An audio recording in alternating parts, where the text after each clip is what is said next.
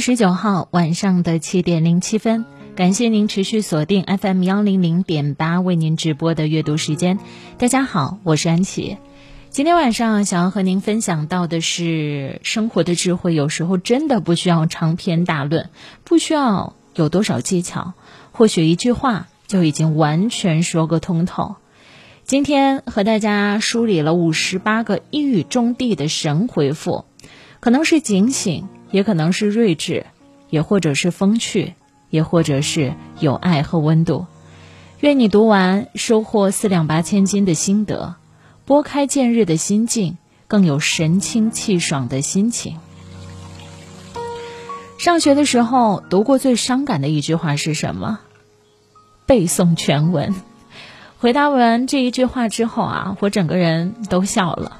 因为还记得上学学文科啊，老师经常会说：“今天给你留了这个家庭作业，明天早晨必须会背，如果不会背就怎样怎样怎样。”那些看似非常严厉的惩罚，到现在慢慢我们进入社会之后，才发现那是一种怎样的鞭策。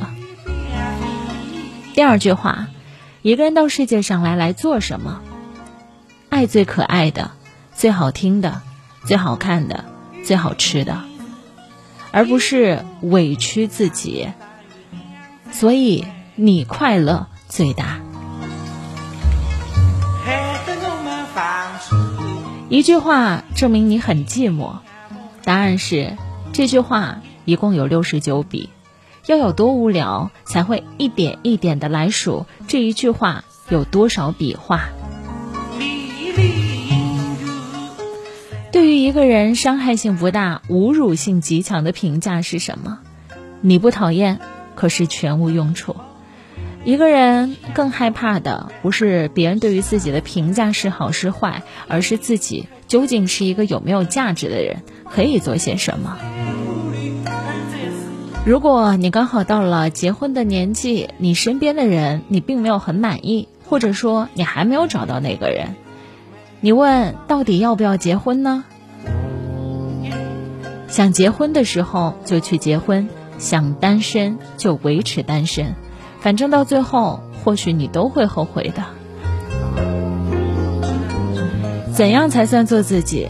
不要让自己的大脑变成别人思想的跑马场。你是你自己，不要被别人精神操控了，控制住自己。了解到自己的精神，不要随意的怀疑自己，你已经很好了。还有一句我特别喜欢的回答，这个问题是：你是如何走出人生阴霾的？答案是：多走几步。如何诗意的表达？我买了股票和基金。